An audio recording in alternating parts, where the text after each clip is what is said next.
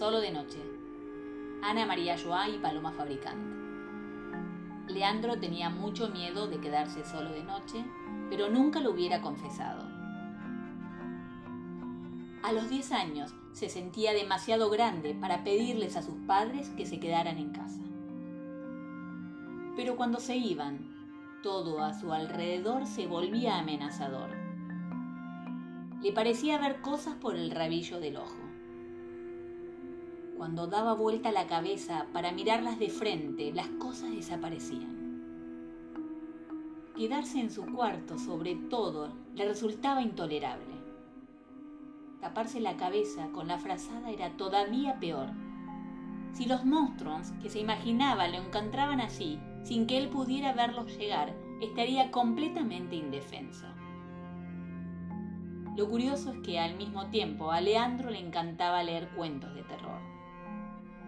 Entonces, lo que hacía cuando sus papás salían era sentarse a leer en el living con todas las luces prendidas hasta que volvieran. Un día estaba leyendo un cuento que le gustaba y le daba mucha impresión. Se trataba de un hombre que había entrado en una cabaña perdida en medio del bosque. Pasaba la noche allí y a la mañana descubría que había dos puertas para salir, pero no podía acordarse por cuál de las dos había entrado.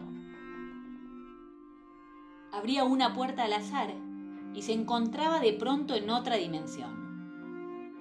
Un desierto inmenso y horrible se extendía hasta el infinito. Aquí y allá había unos cactus que se movían lentamente y parecían tener ojos. Una extraña fuerza lo atraía hacia el desierto. Con un gran esfuerzo de la voluntad, el hombre conseguía resistir esa fuerza y se encontraba otra vez dentro de la cabaña.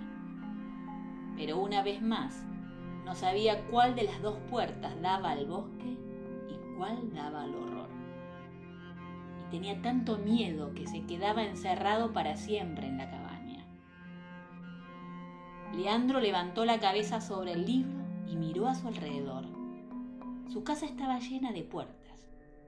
La de la cocina, la del baño, la de su cuarto, la del cuarto de sus padres. Cualquiera de ellas podría conducir a un lugar desconocido y terrible. Varias estaban abiertas, pero la de la cocina estaba cerrada. Y ahora tenía sed, mucha sed. ¿Se atrevería a abrir la puerta de la cocina? Dudó un momento con la mano sobre el picaporte. Finalmente, abrió de un empujón.